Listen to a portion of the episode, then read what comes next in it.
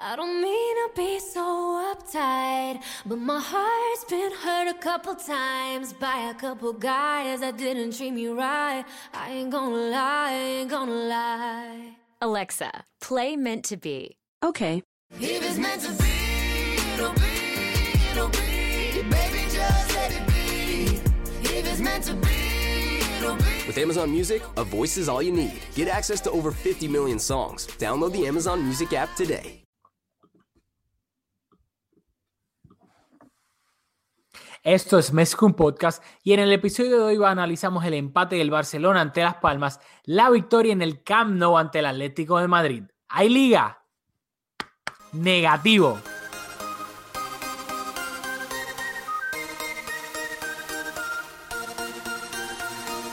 Kevin Roland, contigo empezó todo. Som el millor club del món, diguin el que diguin.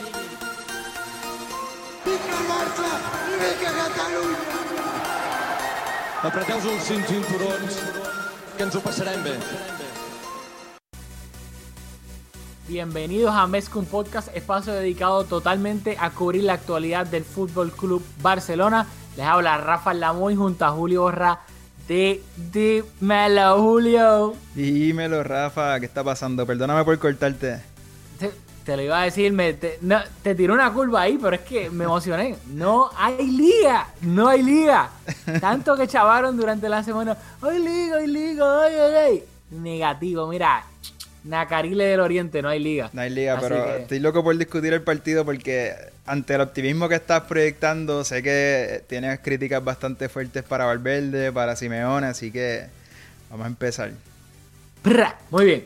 Dicho eso, vamos a obviamente lo que queremos discutir en el episodio de hoy, el 90% es el, partido del Atlético y el Barcelona, pero quiero dar un poquito de trasfondo porque creo que es bastante fundamental de que el, jueves pasado se jugó un partido de liga y el Barcelona visitó a Las Palmas en Gran Canaria y empató 1-1. Hubo pues, bastante controversia por el arbitraje, por la alineación de Valverde, en lo que se supone que fuese un partido de trámite que el Barcelona recogiera los tres puntos, no fue así, y obviamente eso iba a condicionar toda la previa de este partido importantísimo entre el Atlético y el Barcelona, así que por eso rapidito, lo que vamos, vamos a hablar bien poquito de las palmas, pero hay que mencionarlo. El partido se acabó eh, 1-1, goles de Messi y de Cagliari por parte de las palmas, Luego sorprendió bastante que Valverde dej- dejó en el banquillo tanto a Philip Coutinho, a Iván Rakitic como a Us- y a Ousmane Dembélé. Obviamente a Piqué también lo dejó en el banquillo, pero es más bien por precauciones de la lesión en la rodilla que tiene. Los otros tres, pues causó bastante controversia. También obviamente hubo más controversia debido al gran, y digo gran entre comillas, árbitro Mateo Laos, que no al finalizar la primera mitad hubo una mano del portero del Atlético, mire que el Atlético, de Las Palmas fuera del área Chichisola, que no le mostró la tarjeta roja y no lo expulsó. Y luego obviamente pitaron un penal a favor del, de Las Palmas, pues obviamente un poco controversial porque le dio en la mano a Dean luego de rebotar en el, en el poste, que obviamente pues no fue nada de intencional. Y también hubo otras, otras jugadas que si hubo mano de Iniesta en la primera mitad, luego que si una entrada fuerte este, a Messi en el borde del área en la segunda mitad que tuvo que haber sido roja. El, el Barcelona también se quejó que en la primera mitad pudo haber un penal sobre Paulinho. En fin, Mateo Laos, horrible con sus decisiones y también lo que siempre molesta de Mateo, ese compadreo que se cree amigo de los jugadores cuando en verdad nadie es amigo de él y simplemente se quiere ver cool para la cámara. Dicho todo eso, ¿qué me tienes que decir del partido? ¿De qué me quieres hablar de ese partido? Te lo comento un momento. Te gusta nuestro contenido y nos quieres apoyar, por favor déjanos un review de 5 estrellas en iTunes, ya que de esta manera Mezcum Podcast le saldrá a más personas en su feed y así nos ayudan a que la comunidad de Mezcum Podcast siga creciendo. Bueno, sin duda cuestionable eh, la alineación de Valverde, sin embargo, creo que, ¿verdad? aunque estuviste bastante long-winded en esa introducción, tú tienes palabras más fuertes que yo, algo más que quieras comentar y yo lo termino. Bueno, que a mí me pareció completamente ridículo por parte de Valverde dejar en el banquillo, primero que todo, empezaste En lo de Piqué, obviamente lo entiendo totalmente. O sea, viene arrastrando lesiones en la rodilla, así que era totalmente entendible. Luis Suárez, que se me olvidó mencionarlo. Me quedé, me quedé, de tanto que estaba en long winded, me quedé, me, se me olvidó decirlo. Luis Suárez estaba percibido. Si Luis Suárez recibía una tarjeta amarilla en este partido, no jugaba el domingo contra el Atlético de Madrid. Y aún así, eh, Valverde puso a Luis Suárez y dejó a Paco Alcácer en el banquillo que estaba disponible. Obviamente, todos sabemos que pues, Luis Suárez es muchísimo mejor jugador que Paco Alcácer, eso nadie lo discute. Pero Luis Suárez, si tú le quitas esa agresividad, es muchísimo menos jugador. Y Luis Suárez durante todo el partido se vio como un jugador que tenía el freno puesto, que obviamente a todas las jugadas divididas iba con miedo y quitando el pie de que no le fuesen a sacar una tarjeta amarilla. Así que no entiendo un riesgo totalmente innecesario por parte de Valverde. El hecho de que no vio la amarilla no le quita, en mi opinión, culpa ni, ni debo no criticar a Valverde porque fue algo, en mi opinión, bastante arriesgado y totalmente innecesario. Luego de eso, le añades que deja a Coutinho y a Dembele fuera del 11 titular. O sea, ¿para qué tú los estás guardando? ¿Para qué estás guardando si Dembele ni siquiera empezó contra el Atlético? O sea, no entiendo para nada. Creo que el Barcelona en la primera mitad tuvo que haber sentenciado el partido.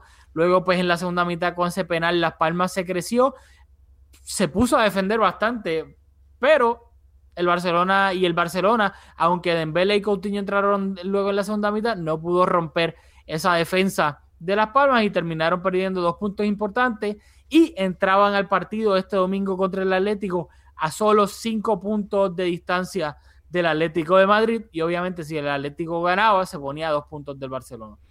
Bueno, dicho todo eso, coincido con todos tus planteamientos la también, la de Luis Suárez, es la, incorporación más cuestionable para mí también. Hay que, hemos sido consistentes criticando a Valverde, particularmente eh, analizando los últimos partidos. En algunas decisiones para nosotros cuestionables en cuanto a la selección del once inicial, dando descanso o no dando descanso en partidos que nos parecen oportunos, y eso se ha manifestado en algunas lesiones, cansancio. Hoy Busquets habló de cansancio, así que hemos sido, yo creo que bastante consistentes eh, comentando eso. Bueno, ¿Qué me dice? Hablando de lesiones y de cansancio, creo que es un puente perfecto para empezar a discutir el partido del Atlético contra el Barça. ¿Qué te parece? Me parece perfecto. Bueno, vamos allá.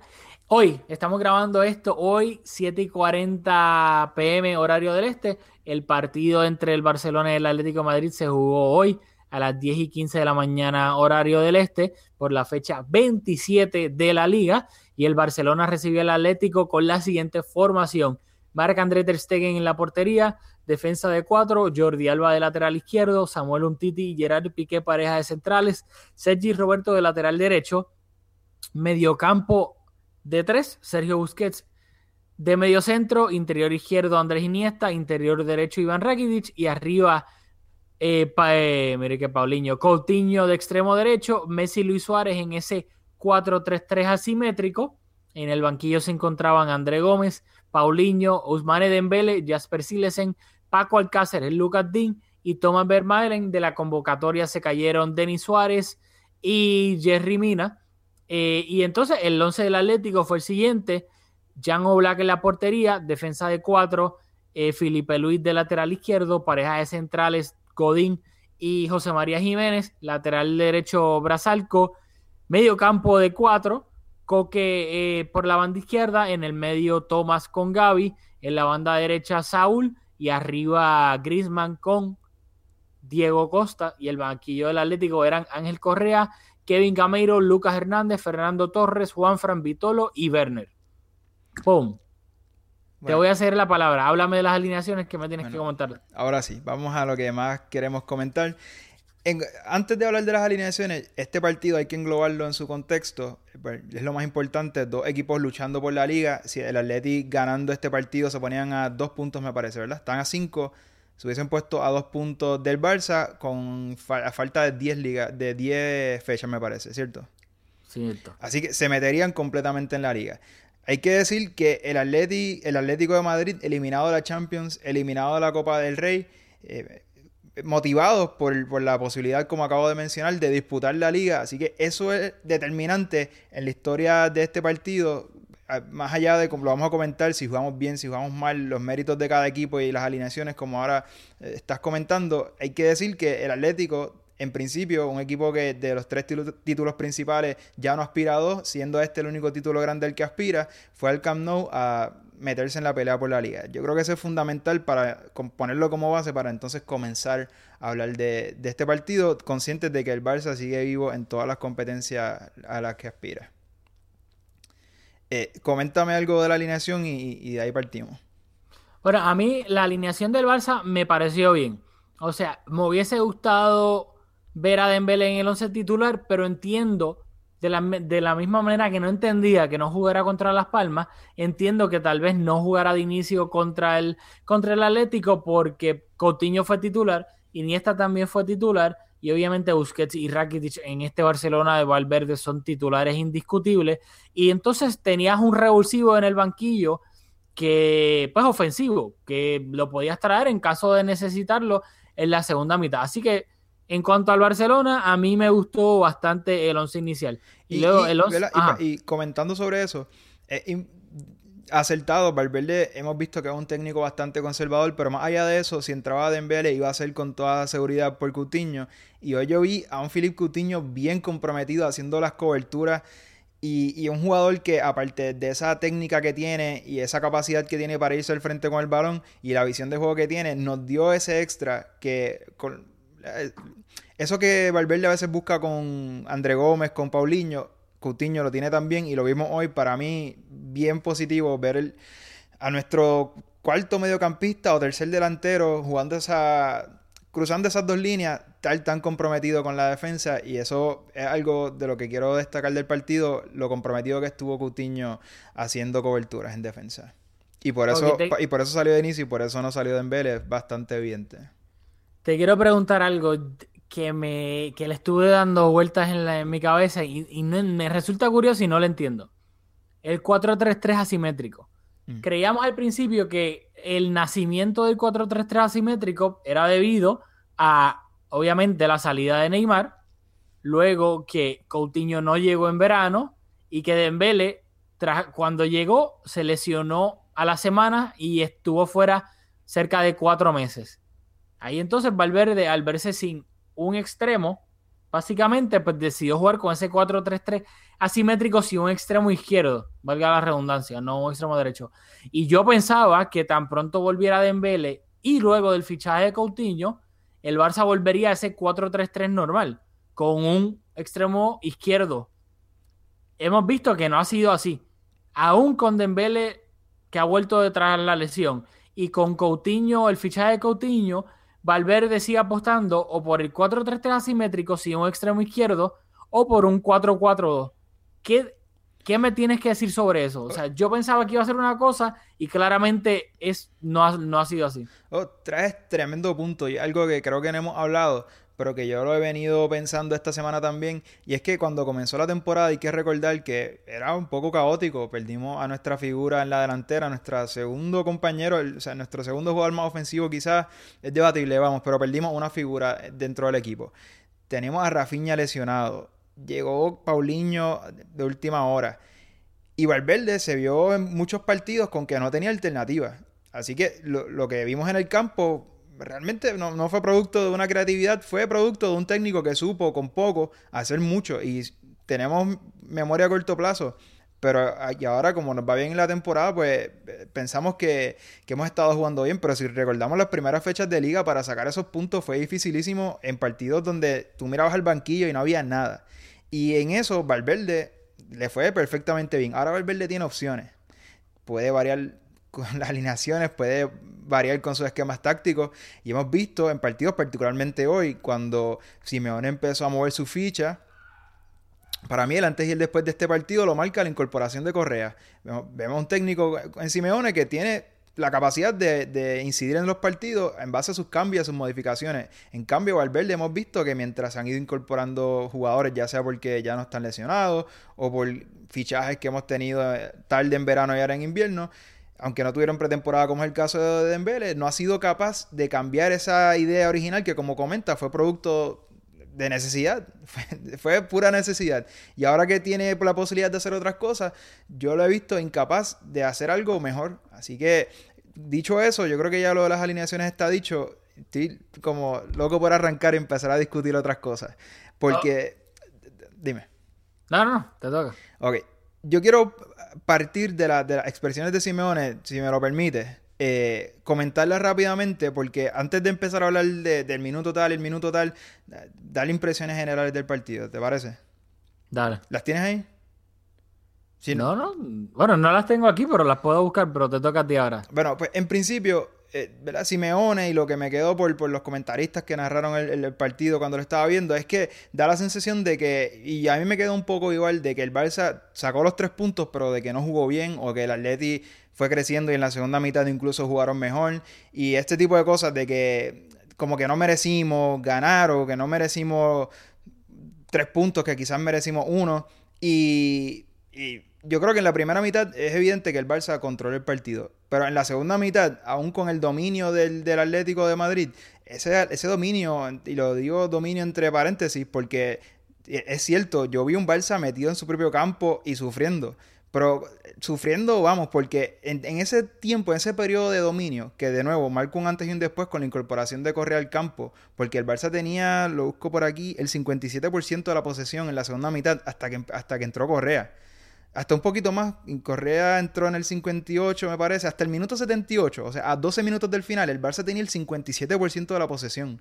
O sea, que no es poca cosa. El Barça tenía un partido controlado hasta el minuto 78, a mi juicio. El Atleti fue capaz de meter al Barça, el Barça en su campo, pero durante ese periodo de dominio del, del Atleti, en el cual tu, tuvo el 66% de la posesión, o sea, no, bailaron por, por un momento, el Atleti tuvo tres tiros al arco. Y de esos tres tiros, si te, te, los voy a comentar luego, te voy a hacer la palabra y luego quiero retomarla para comentarte. O sea, no fueron ni tiros. El estadístico que les acreditó esos tres tiros fue bastante generoso. El Atlético no creó ningún tipo de peligro. O sea, que ve, veo un técnico justificándose, veo una narrativa de un partido que realmente yo no vi, porque yo vi un Barça controlar un partido en su mayoría, tener ocasiones, vimos a Piqué tener contacto con el balón dentro del área, creo que un Titi también en tiros de esquina. El, el Atlético tuvo un tiro de esquina en todo el partido. O sea, estamos hablando de un equipo que con el balón al pie no tuvo profundidad.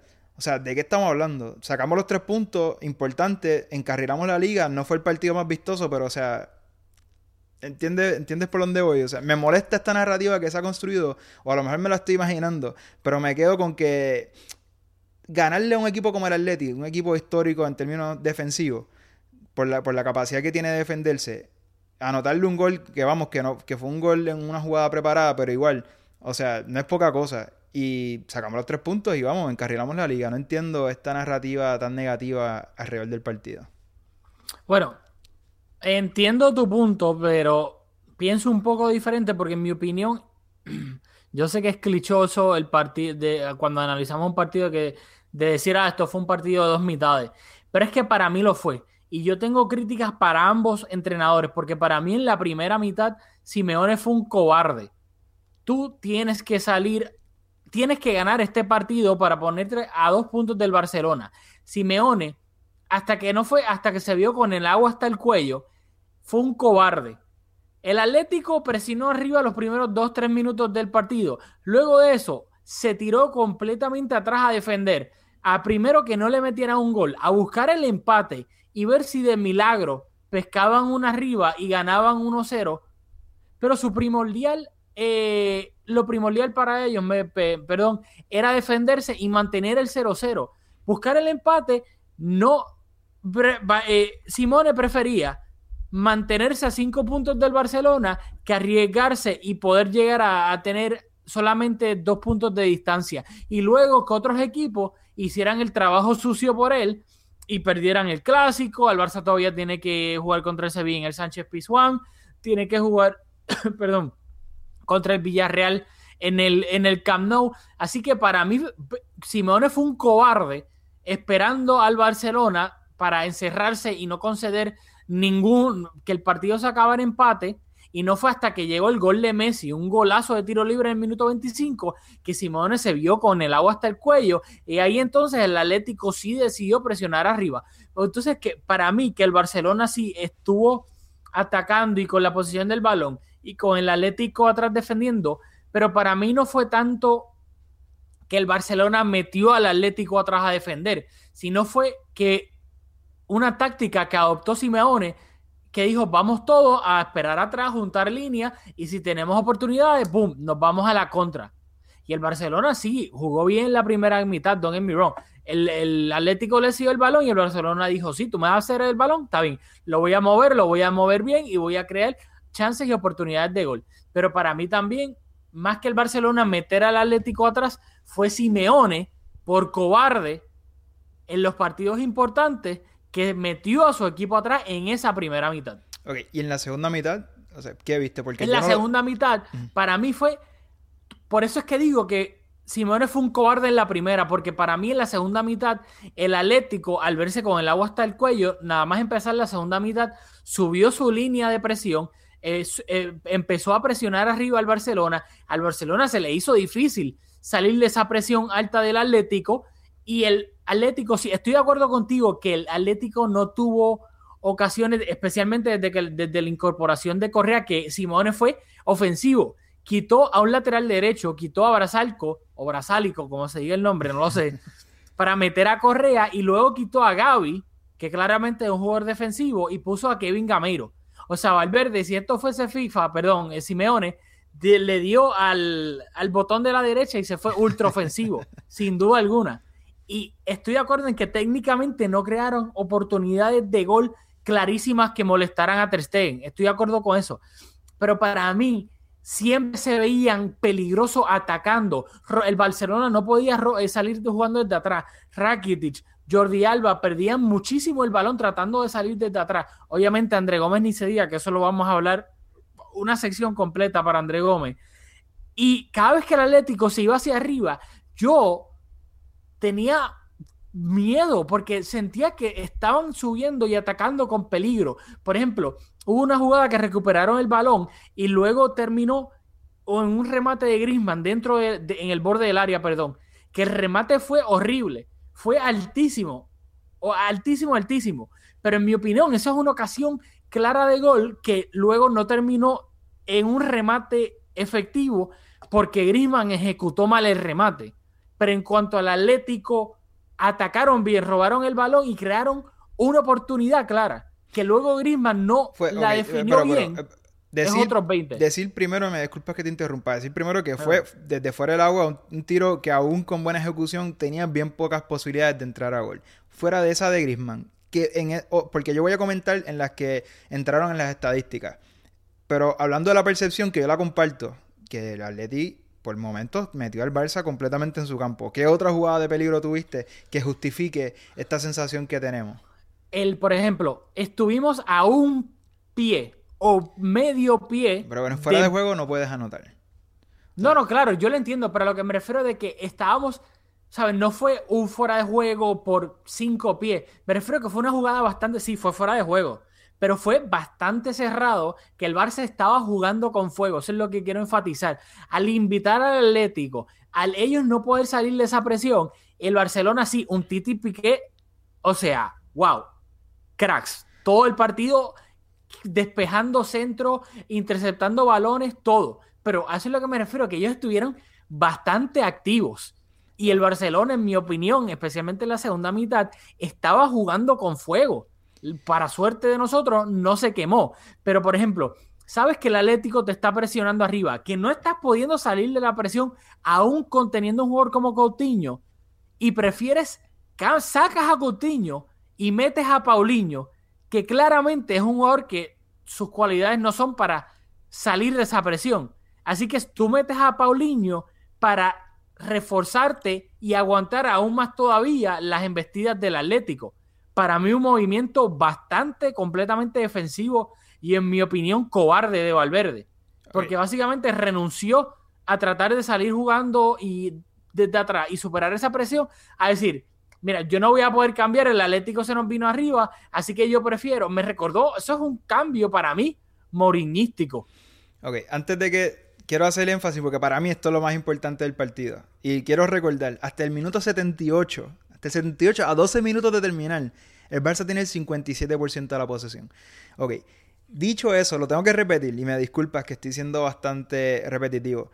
El Atleti el- eliminado de la Champions, eliminado de la Copa del Rey, este partido su única esperanza es meterse en liga. Abajo en el marcador, a falta de, de 20, 30 minutos, que fue cuando vino ese cambio. O sea, ya pasaron 60 minutos de un partido que tienes que ganar, está abajo en el marcador. O sea, eso cualquier equipo, por más pequeño y, por menos recursos que tenga, va a salir a buscar el partido porque es lo único que le queda en la temporada. O sea, consciente de eso, consciente de esos factores. ¿Tú sabes cuál fue el único tiro, la única intervención que tuvo Ter en todo el en toda esa segunda mitad? No sé si recuerda el cabezazo de, de, Saúl que vino producto de un tiro de esquina, parece que fue roto, o una jugada de balón parado rota, que la cabecea completamente de espalda a la portería. Y Ter la coge y cuando brinca, la recibe, está cerca de la línea de gol. Y como que. esa- tú sabes que esa fue la única vez que Ter Stegen tuvo que intervenir en el partido. La única. Y fue un cabezazo de Saúl que fue como se metió en el medio porque el balón le iba a pasar por encima. Esa fue la única. El otro remate. Hubo dos remates más que estuvieron. que- o sea que. ese fue el único. Hubo solo un remate entre los tres palos. Y hubo dos remates que taparon en la segunda mitad. Uno fue el de Diego Costa, que se internó en nuestra área, bien, bien marcado por un Titi. Le pegó. Y un Titi la tapó, la tenía completamente controlada. Luego le cae de nuevo a Diego Costa en el pie, que un Titi lo marca y Diego Costa finge que, le dieron en la cara. Antes de que Diego Costa se tirara al piso fingiendo que, que un Titi le pegó en la cara, él disparó gol, no lo recuerda. Porque no fue una, una- ocasión de peligro. Esa fue, ese fue el otro tiro que hubo en toda la segunda mitad. O sea, que ¿de qué estamos hablando? Porque el tercer tiro que se le acredita fue Diego Costa que le hizo un centro a Griezmann que se despejó. O sea, el Atlético no hizo ningún tipo de daño. Más allá de sí, ser capaz de meter al Barça en su propia área, en su propio campo. Y eso sí tiene su mérito. Pero consciente de que el Barça lleva toda una temporada. La liga es un, un título de continuidad. Y el Barça lleva, lleva toda la temporada. Fue al- en el clásico, ganamos 3 por 1, se acabó el partido. 3-0, 3-0. Tres- no 3-0. me regales goles. 3-0 se acabó el partido. O sea, hemos hecho toda una temporada para merecer este título. Venimos aquí, estamos en el Camp Nou, anotamos el gol que nos da la ventaja que casi nos asegura la liga o por lo menos la encarrila. Pues ya hiciste el trabajo, o sea, y entonces el Atleti solo es capaz de tener esas pocas intervenciones y, salen y la narrativa es que el Barça las cosas no van bien, pues vamos, que estoy de acuerdo con que no es el mejor, o sea, más allá del resultado no es el mejor juego y, y en el Barça se exige que más allá del resultado, eh, el juego tiene que, vamos, que los resultados y la manera en que se consiguen tienen que coincidir. Y, en- y en eso estamos claros y eso lo vamos a discutir ahora de las cosas que, pudo haber hecho Valverde diferente, pero vamos, que acabamos de, de sacar los tres puntos que encarrilan la liga. Claro, pero es que a lo que yo me refiero es que, por eso es que de nuevo es clichoso. Para mí, la primera mitad fue del Barça con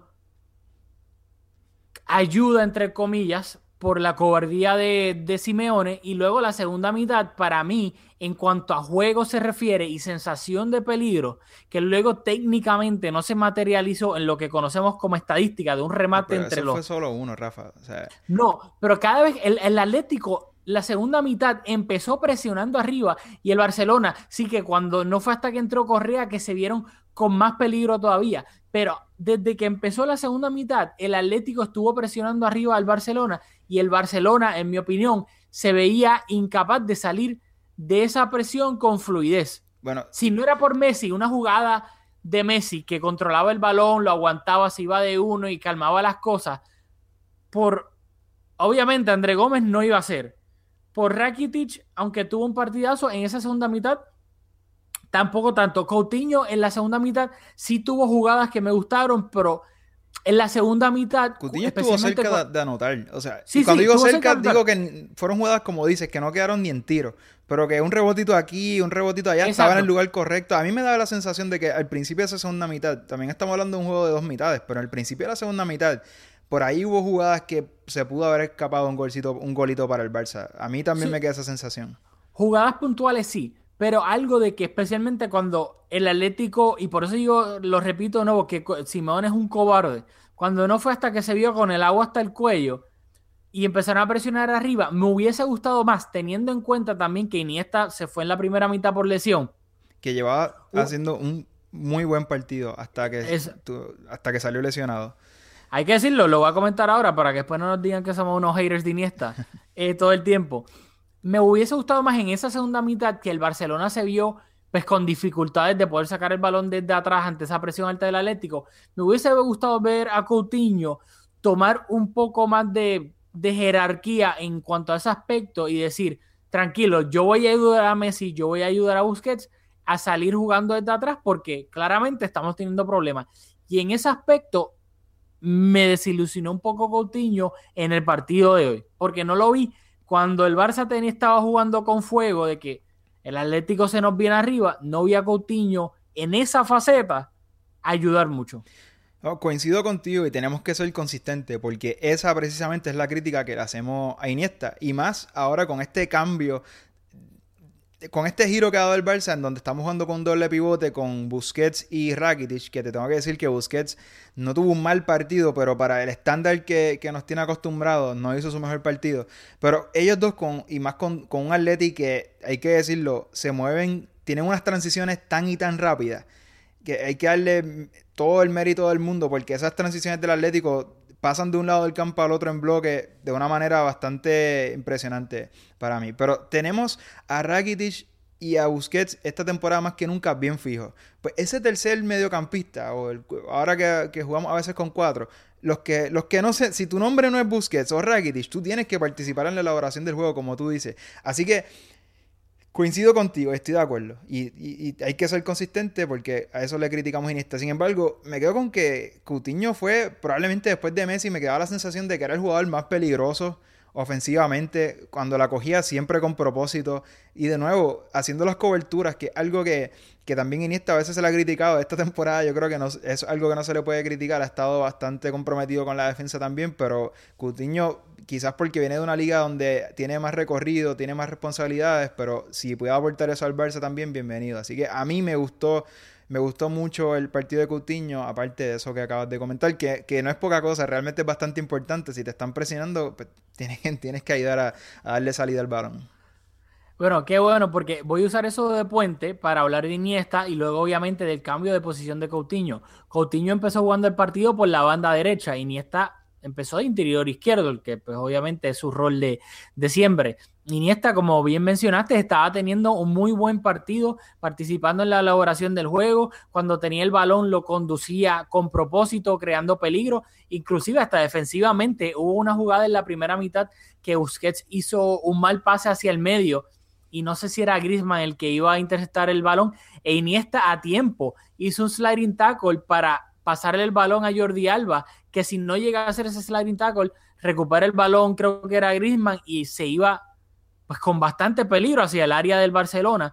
E, y luego de que Iniesta, a su edad, que obviamente es un señor mayor, tuvo una caída bastante aparatosa en la, en la cadera, siguió jugando, luego sintió un pinchazo en, la, en el muslo derecho y siguió jugando como 10 minutos más.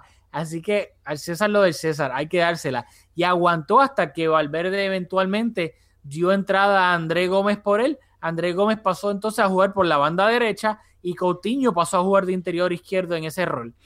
Correcto. Eh, que decir, no hay, por lo menos oficial, no hay comunicado, pero lesión en el bíceps femoral de la pierna derecha para Iniesta. Estamos atentos a ver ese parte médico, a ver cuánto tiempo se pierde, a ver si peligra la vuelta de la Copa de la Liga de Campeones ante el Chelsea. Estamos atentos a eso. Aparente y alegadamente. ¿Tiene, ¿tiene fuente? Tengo fuente. Pero em, todo parece que, o una lesión así en el bíceps femoral, el partido del Chelsea una semana y, media, exagerándolo, creo que no es ni semana y media. Yo creo que Iniesta lo tiene bastante difícil para llegar a ese partido, porque usualmente una lesión en el bíceps femoral son que dos, tres semanas. Pero bueno, es que no sabemos lo que tiene solo dice lesión en el bíceps femoral. No sé si Por eso, depende de la rotura, claro. Una rotura, una fisura, una, ya pues estamos especulando. También repetirlo, todos lo sabemos, que Cutiño está coptight, así que seguramente veremos André Gómez con Paulinho junto a Rakitic y a Busquets si jugamos 4-4-2. A menos que salgamos con otra formación, vamos a ver si Valverde se atreve a cambiar esa formación que, que ha venido siendo habitual. Ok, yo creo que algo que llevamos 34 minutos, nos quedan 11, estamos tratando de, siempre estar por debajo de 45. El cambio, ya lo mencionaste, pero yo creo que es bastante importante repetirlo. Selecciona Andrés Iniesta. Tú mencionaste al principio del episodio las posibilidades que tenía Valverde y se decide por Andrés Gómez. Que tuvo el Camp Nou en contra por el momento Este, ¿qué te pareció ese cambio? Más allá de lo que ya dijiste, pero creo que vale la pena mencionarlo nuevamente. Lo interesante de todo esto es que estaban calentando Paulinho, André Gómez y Dembele. Tres, los tres posibles recambios. Y Valverde se decidió por André Gómez. Dijo luego en rueda de prensa, y lo voy a quote, escogí a André Gómez porque mezcla bien con Sergi Roberto y además el equipo se nos podía partir si ponía, por ejemplo, a otro más atacante. Yo creo que claramente el otro más atacante es Valverde molesto porque le estaban preguntando por qué no puso a Dembele. Porque si Paulinho sí podía, es un poco más, más directo que André Gómez, pero no creo que se refería a Paulinho con, pues, con esa frase.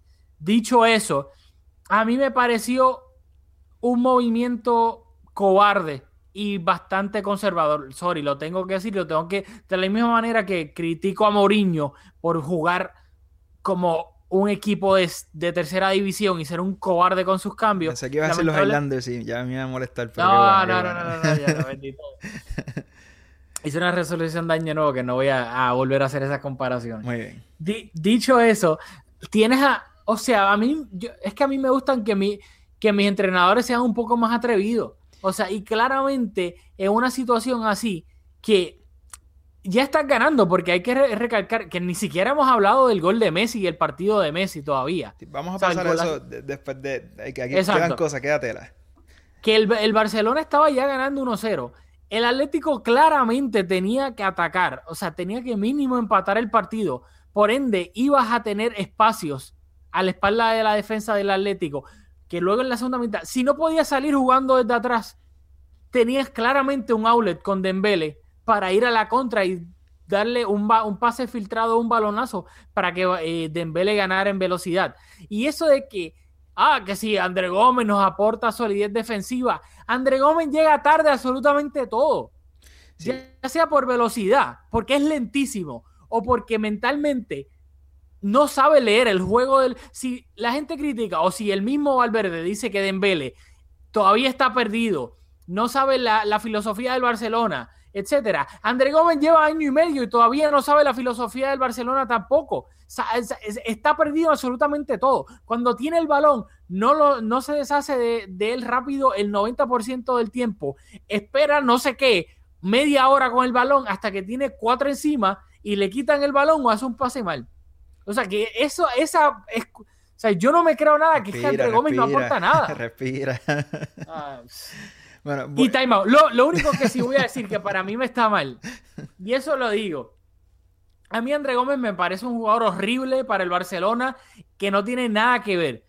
Pero la gente que lo estaba pitando en el Camp Nou, tan pronto entró, o sea, salió Iniesta, no hace nada más que pisar el terreno de juego y se escucharon varios pitos del, del Camp Nou. Yo entiendo que estén frustrados que entre él y que estén frustrados con André Gómez. Yo lo estoy, mucho, la mayoría de los culés lo estamos, lo entiendo. Es bastante evidente.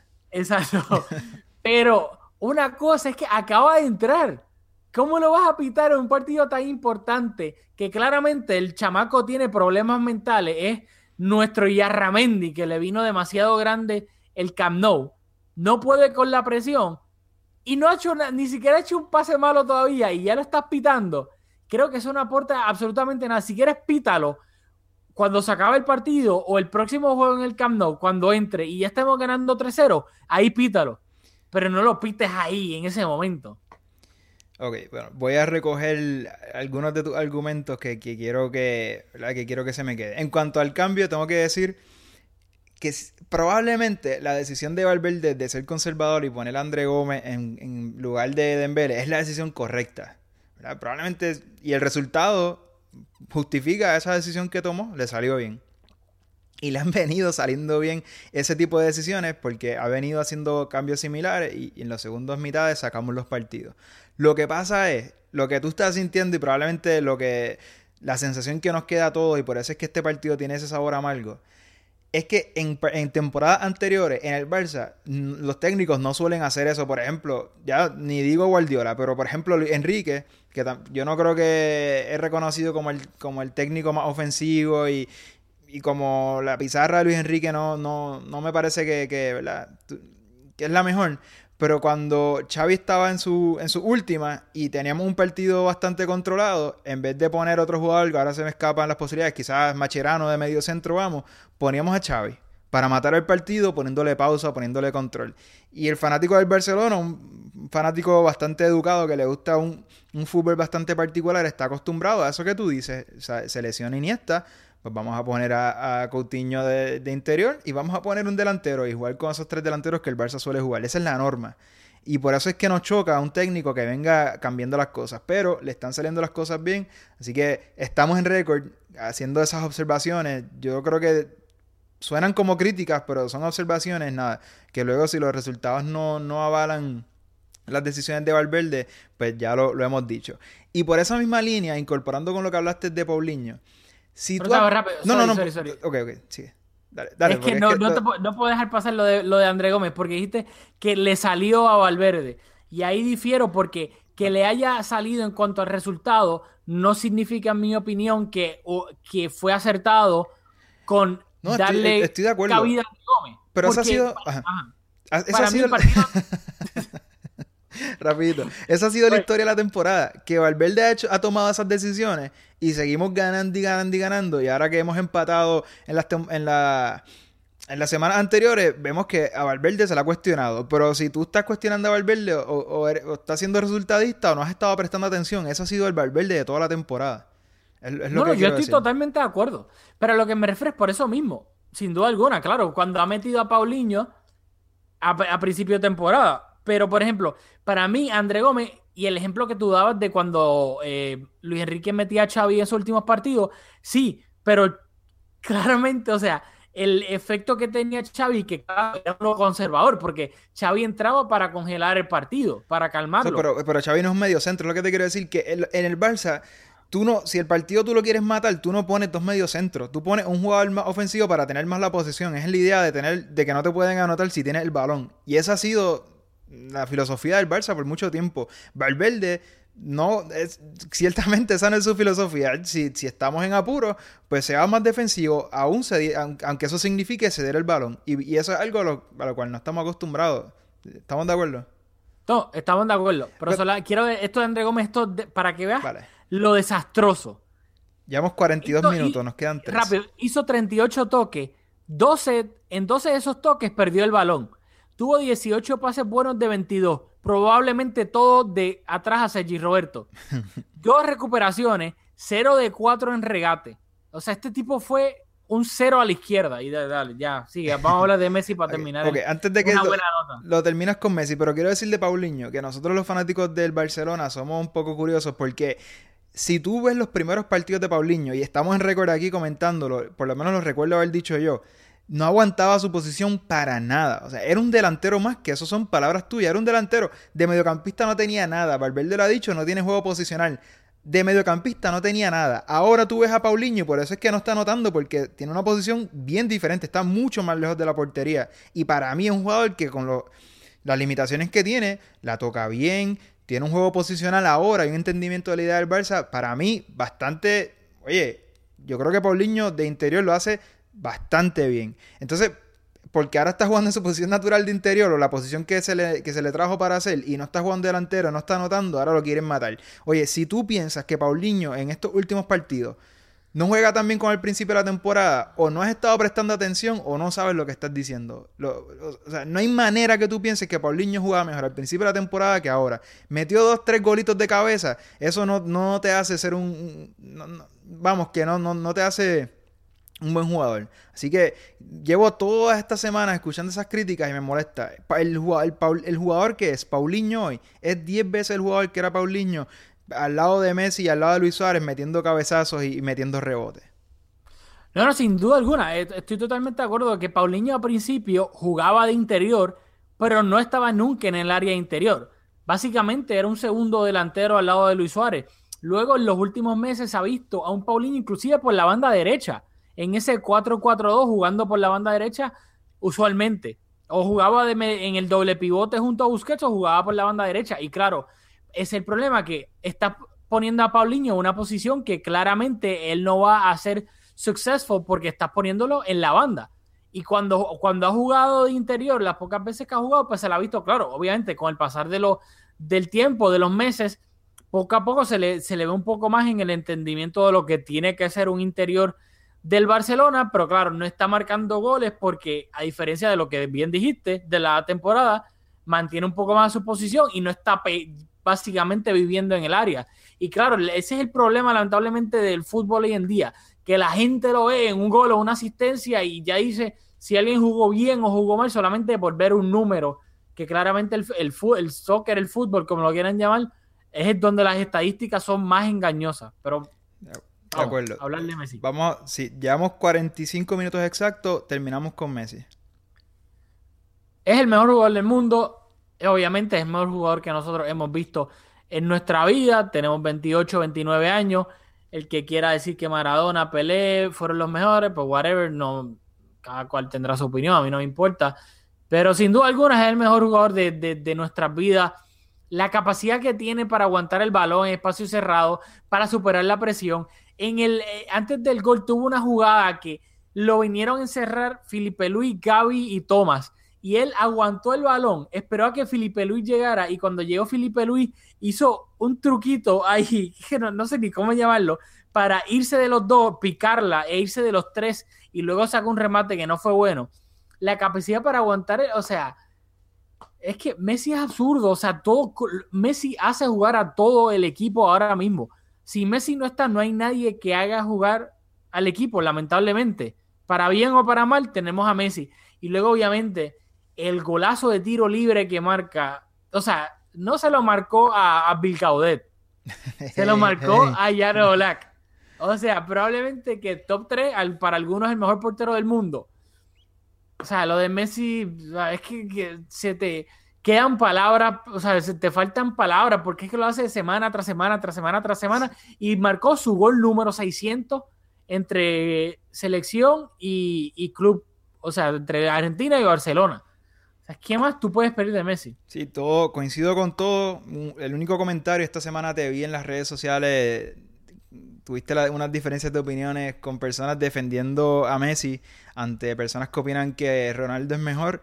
Y, y eh, quiero, lo traigo porque yo recuerdo en algún momento, particularmente cuando Ronaldo jugaba con el Manchester United, que Ronaldo era un mejor tirador de faltas que Messi. Era, no era, era mucho mejor que Messi. Y hay que aplaudirle eso a Messi, que ha sido capaz de identificar aspectos de su juego que podían mejorar. Igual recuerdo que Ronaldo y, hay que decirlo, Ronaldo tiene más edad, a los 33 años, quizás Messi no va a tener el regate que tiene Ronaldo, pero Ronaldo regataba, regateaba más que Messi. Era un jugador más peligroso con el balón al pie. Y esas son dos cosas en que Messi se han virado los papeles, como decimos, y es mejor tirador de, de falta y ahora tiene mejor regate. Así que Messi es un jugador que ha trabajado en su juego y vemos, creo que este es el tercer partido consecutivo que anota de falta directa, si no me equivoco. Pero nada, todo lo que tú dices me uno a ello porque tenemos 47 minutos, así que yo creo que te toca despedirnos si no tienes algún otro comentario. No, no, o sea que básicamente el Barcelona ahora está a 8 puntos de, distancia del segundo lugar, que es el Atlético de Madrid.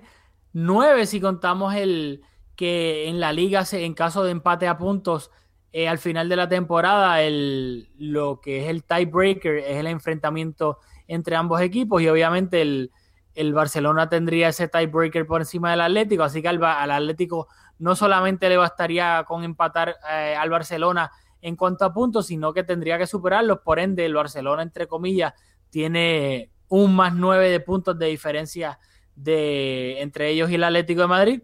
También, antes de irnos, bueno, no se me va a olvidar, creo que también tú tienes un sonito ahí en nuestros auspiciadores que se me olvidó. ¿No lo tiene? Mezcum Podcast es auspiciado por Conitos Baila Bodeguita, localizado en la avenida San Patricio en Guaynabo, Puerto Rico. El mejor lugar en el área metro para ver partidos de fútbol y con las cervezas más frías. Conitos Baila Bodeguita en Guaynabo, Puerto Rico. Disculpa por dudarte. Disculpa por dudarte. Y también recordarles que tenemos este una alianza con, con TAP Deportes, eh, TAP PR, TAP, PR en, en, Facebook. Ahí también estamos poniendo el podcast en formato video, así que ahí también lo pueden ver. Y dicho eso, el Barcelona tiene libre esta semana completa. Hay partido de la creo si no me equivoco, la final de la Supercopa de Cataluña. Valverde convocó pues básicamente al banco y a Dembele y lo va a completar con varios jugadores del B y obviamente los pesos pesados van a descansar, eh, tienen 48, básicamente dos días de descanso completo y el Barcelona juega el próximo sábado a las 2 y 45 pm del Este contra el Málaga, visita el Málaga en la Rosaleda, antes de obviamente ese partido importantísimo ante el Chelsea en el Camp Nou, el partido de vuelta de la Champions League. Y se me quedó algo, pero no lo voy a hablar porque no me voy a estirar. Pero hay que hablar de Piqué y la temeridad de Valverde siguiendo, alineándolo con esa lesión en la rodilla, que hoy pasó un susto, pero los vamos a dejar con esa y eso lo vamos a discutir en el partido del Málaga contra el Barcelona. Así que nos vemos en la próxima en Mezcum Podcast.